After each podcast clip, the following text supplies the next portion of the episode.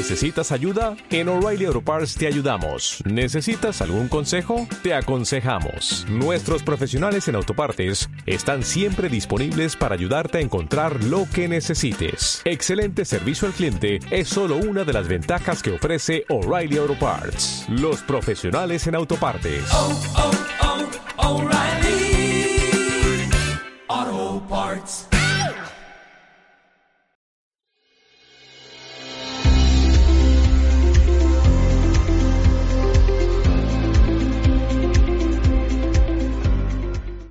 Bienvenidos a Radio Cuarentena, la radio para sobrevivientes, para noctámbulos, para todos aquellos que, bueno, que estamos pasando encerraditos en casa la cuarentena que nos han decretado las autoridades competentes.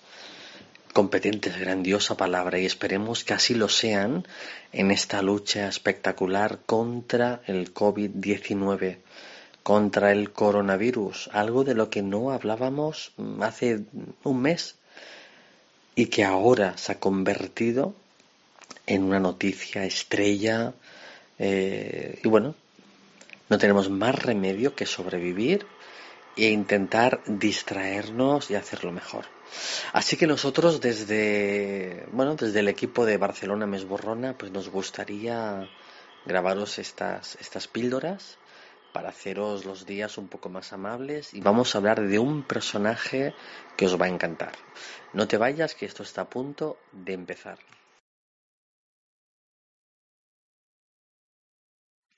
Y es que esta noche, queridos radioyentes, os vamos a hablar de una autora de la literatura, una de las autoras más importantes, diríamos, del canon occidental o mundial, como es Virginia Woolf una escritora situada entre final del siglo XIX y principios del siglo XX y que eh, reconstruye y traza una poética literaria absolutamente distinta.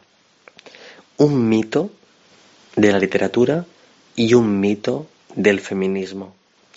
Mujer inestable que sufría de un trastorno bipolar importante en donde había fases depresivas terribles que le impedían ser feliz y le impedían llevar una vida normal y que acabó, como no, después de diversos intentos de suicidio, consiguiéndolo arrojándose al río House. Tenía 59 años y seguramente nos hubiera dejado un legado mucho más amplio y mucho más eh, variopinto del que tenemos de ella, ¿no? Como decíamos, una escritora eh, referente del modernismo vanguardista del siglo XX. Y es que Virginia Woolf, eh, nacida en Londres como Adeline Virginia Stephen, el 25 de enero de 1882. Y es que Virginia nació en un mundo de hombres. Sí, sí, un mundo de hombres, sus hermanos, y hermanastros pudieron estudiar, pero ella siempre presumía de que había sido una mujer autodidacta. Su padre le daba clases en casa y ella, ávida lectora, pues aprendió de todo por sí misma. De hecho, en una de sus obras, Una habitación propia, eh, Virginia llega a preguntarse qué necesitan las mujeres para escribir buenas novelas independencia económica y personal, o sea, una habitación propia. Y me gustaría que cierren los ojos conmigo y piensen en el lugar preferido de Virginia. Esas visitas veraniegas en la zona de Cornwalls, donde su familia se trasladaba en verano.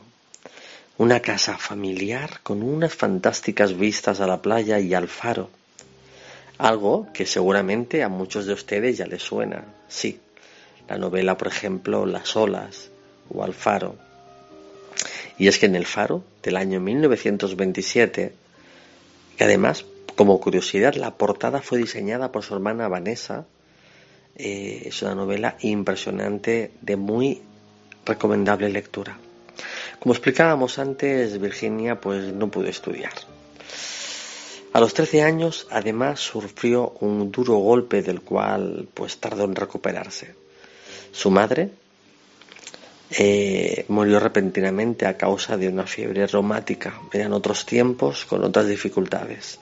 Y este hecho pues consiguió que Virginia tuviera la primera crisis depresiva, que además no sería, no sería la única. ¿Qué problema hay? Pues que dos años más tarde muere su hermana Estela. Pero esto no fue lo único por lo que tuvo que pasar Virginia. En una obra autobiográfica, la autora desliza que tuvo que soportar también abusos sexuales por parte de dos de sus hermanastros, hijos de un matrimonio anterior de la madre. Y a raíz de ello jamás pudo dejar de sentir, en cierta manera, pues desconfianza hacia los hombres. Y acabó teniendo relaciones eh, lésbicas, relaciones homosexuales con otras mujeres. Bueno, una vida dura, una vida dolorosa, una vida llena de llena de pesadillas.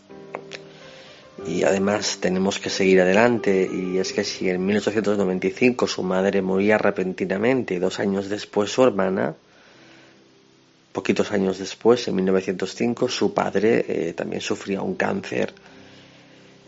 Total, que Virginia antes de haber cumplido los 23 años ya había intentado suicidarse.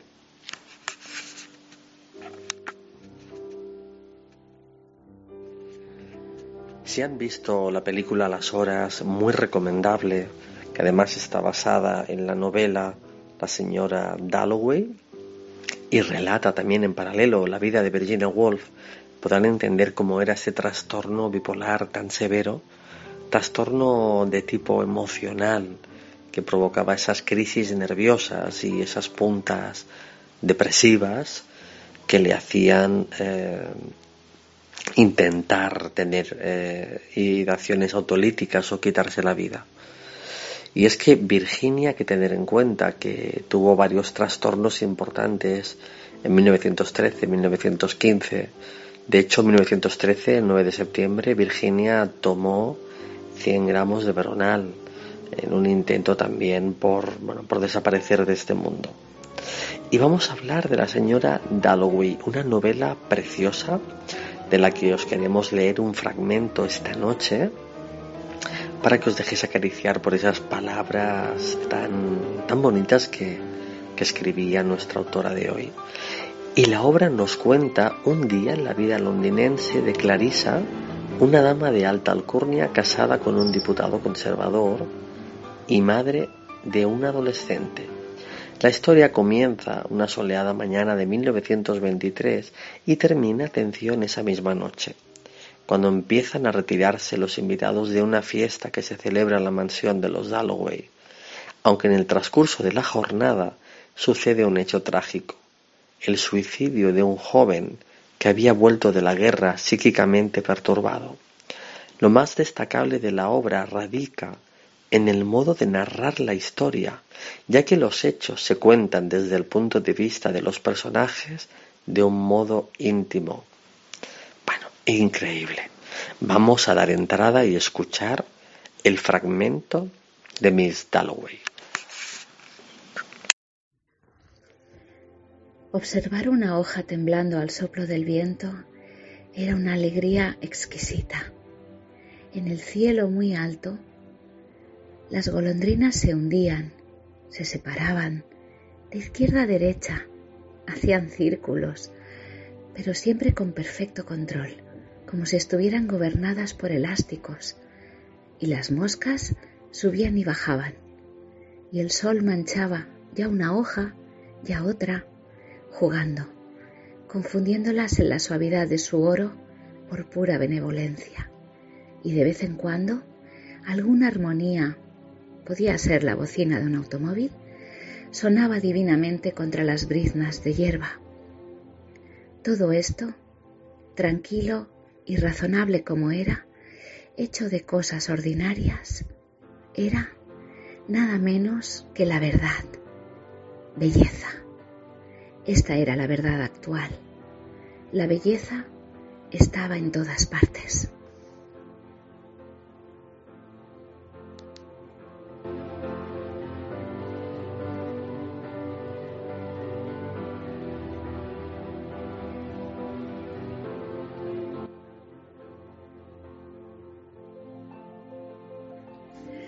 Verdaderamente, el primer ministro ha sido muy amable al acudir. Además, al atravesar la sala con él, con Sally allí, y Peter, y Richard, con toda esa gente un tanto propensa quizás a envidiarme, he sentido esa intoxicación del momento, esa dilatación de los nervios del corazón mismo, hasta tal punto que éste ha parecido estremecerse, elevarse, ponerse en pie. Sí, pero al fin y al cabo, esto es lo que otros sienten, pues aunque me encanta esta impresión y siento su hormigueo y su escozor, estas apariencias, estos triunfos, tienen cierto vacío dentro. Están a una distancia prudente, no en el corazón. Bien podría ser que estuviera haciéndome vieja. El caso es que ya no me satisface como antes. Y de pronto, viendo al primer ministro bajar las escaleras, el borde dorado del cuadro de Sir Joshua de la niña pequeña con manguito, me trajo el instantáneo recuerdo de la Killman. Killman, mi enemiga. Eso es satisfactorio. Eso es real. ¡Uy, cuánto la odiaba!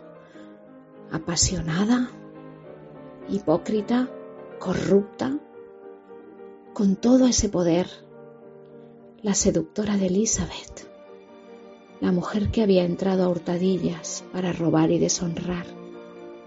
La odio y la amo. Es enemigos lo que uno quiere y no amigos no a la señora Durant ni a Clara, a Sir William y Lady Bradshaw, la señorita Trulock y Eleanor Gibson, a quien por cierto vi subir. Que me busquen si me quieren ver. Yo estoy pendiente de mi fiesta.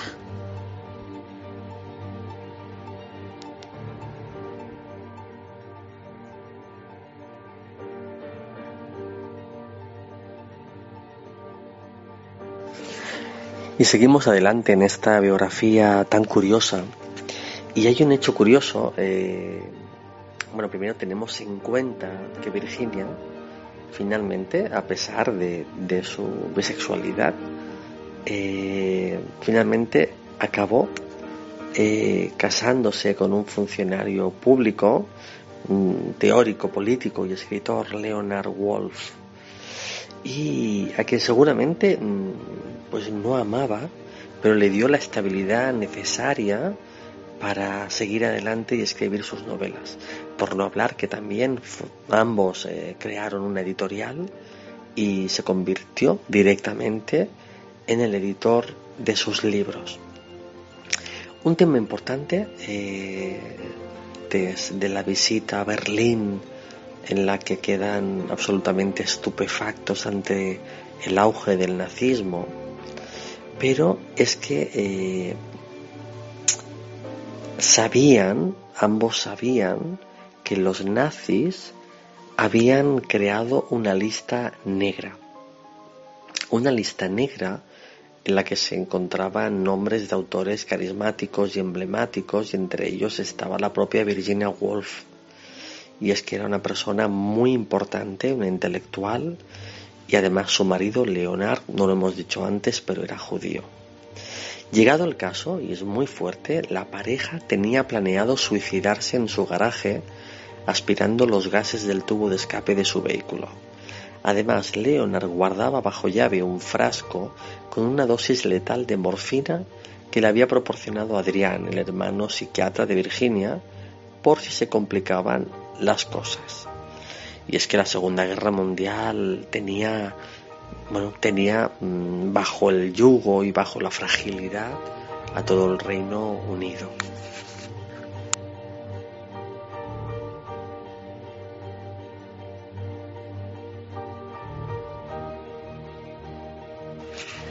Y nos vamos a un libro, Viajeros en el Tercer Reich, de Julie Boyd, recoge testimonios de personas que visitaron eh, el país, visitaron Alemania durante el régimen de Hitler. Y es que, aunque hoy nos parezca increíble, hubo gente que fue de turismo a la Alemania nazi. Y no es que fuera turismo de riesgo, sino eran vacaciones normales, de relax. Eh, aún se desconocía el alcance y la locura que traería en breve el nazismo.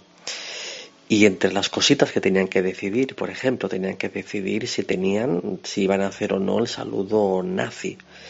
Entre todas estas personas, que en este libro Julie nos relata, nos encontramos a Virginia y su marido, que visitaron, bueno, visitaron Berlín y realmente quedaron absolutamente muy sorprendidos Mm, aterrorizados, podríamos decir, de lo que se pues a cada paso. Y además, uno de los testimonios más emotivos del libro es una pareja estadounidense que estaban en luna de miel y a la que una angustiada mujer judía, atención, les entregó de sopetón a su hija, una chiquilla con un zapato ortopédico, en la calle, tal cual, en el año 1936, suplicando que se la llevaran de Alemania. Lo hicieron.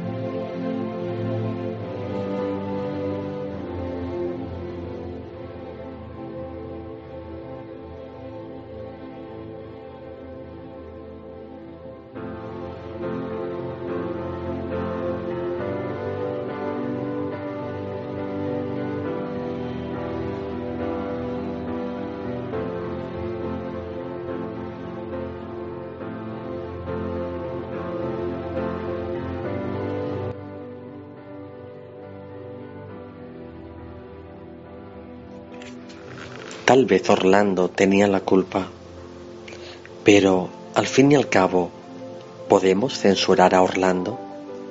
Era la época elisabetiana.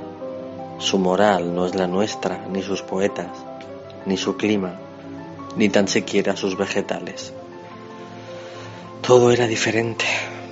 El tiempo mismo, el calor y el frío de verano e invierno era, podemos creerlo, de otro temple en conjunto el día de amoroso resplandor estaba tan claramente separado de la noche como la tierra del mal.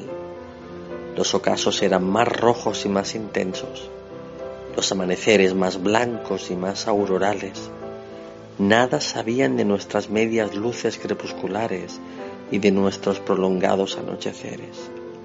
La lluvia o caía con vehemencia o no caía. Deslumbraba el sol o reinaba la oscuridad traduciendo esto, como es su costumbre, a las regiones espirituales. Los poetas cantaban bellamente cómo se marchitan las rosas y caen los pétalos. El instante es breve, cantaban, el instante ha pasado. Ahora ha llegado una larga noche para que todos duerman porque no les correspondía valerse de los artificios del invernadero o del umbráculo para prolongar o para preservar aquellos frescos claveles y rosas, porque ese no era su estilo. Las mustias complejidades y ambigüedades de nuestra más matizada y vacilante época les eran desconocidas. La violencia lo era todo. La flor brotaba y se marchitaba el sol salía y se ocultaba, el amante amaba y se iba. Y lo que los poetas decían rimando, los jóvenes lo ponían en práctica. Las muchachas eran rosas y su sazón breve como la de las flores. Había que cortarlas antes de que cayera la noche, porque el día era corto y el día lo era todo.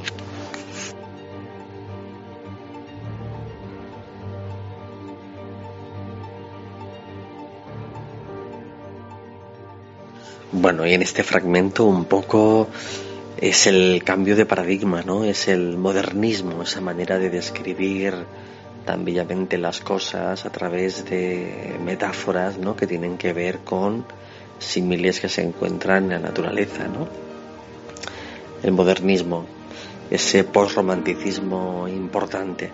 Y un poco lo que la novela Orlando describe, aparte de una ambigüedad del mismo personaje que va cambiando de sexo y que además no tiene una edad definida, es también el cambio, el cambio del antiguo régimen a, otro mundo, a otro mundo nuevo, distinto, ¿no? Podríamos llamar como la era del romanticismo. Y vamos a leeros también otro fragmento que nos ha hecho mucha gracia por coincidir con él en el gusto que tenemos por los libros. El gusto por los libros fue muy temprano. De niño fue a veces sorprendido a medianoche por un paje leyendo todavía. Le quitaban las velas y él criaba luciérnagas para lograr sus propósitos. Le quitaron las luciérnagas y casi prendió fuego a la casa con yesca. Para decirlo en una palabra, dejando al novelista alisar la arrugada seda y todas sus implicaciones, era un noble aquejado de amor a la literatura. Mucha gente de su tiempo y aún más de su rango escapaba a esa enfermedad y así se veía libre para correr, cabalgar o hacer el amor a sus anchas. Pero había algunos que caían contaminados muy tempranamente por un virus que decían se nutría del polen de la flor de las fódelo y que llegaba con los vientos de Grecia y de Italia y cuya naturaleza era tan mortal que prendía en la mano alzada para golpearte, nublaba los ojos que buscaban apresarlo y hacía balbucir a la lengua que iba a declararle su amor.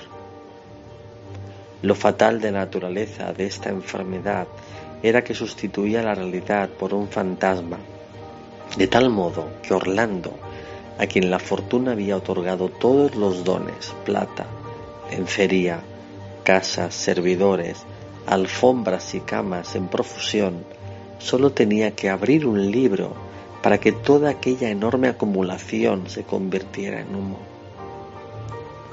Los nueve acres de piedra de su casa se desvanecían el centenar y medio de criados que contenía aquella desaparecían. Los ochenta caballos de carreras se hacían invisibles. Sería demasiado largo enumerar las alfombras, los sofás, los paramentos, porcelanas, plata, vinagreras, calientaplatos y otros bienes muebles, con frecuencia de oro batido, que se evaporaban como niebla marina bajo aquel miasma. Pero así era. Y Orlando, cuando se ponía a leer, se convertía en un hombre indefenso. Bueno, curioso que este último fragmento de Orlando nos habla de un virus, como el virus que tenemos y que nos tiene enclaustrados en nuestras casas y viviendo como podemos las 24 horas del día, entreteniéndonos.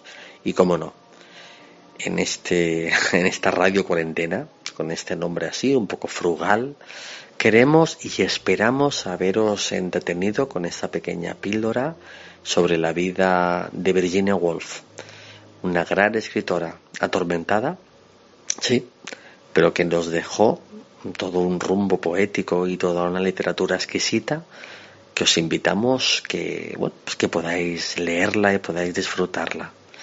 Buenas noches sobrevivientes, nos vemos pronto y seguimos vivos.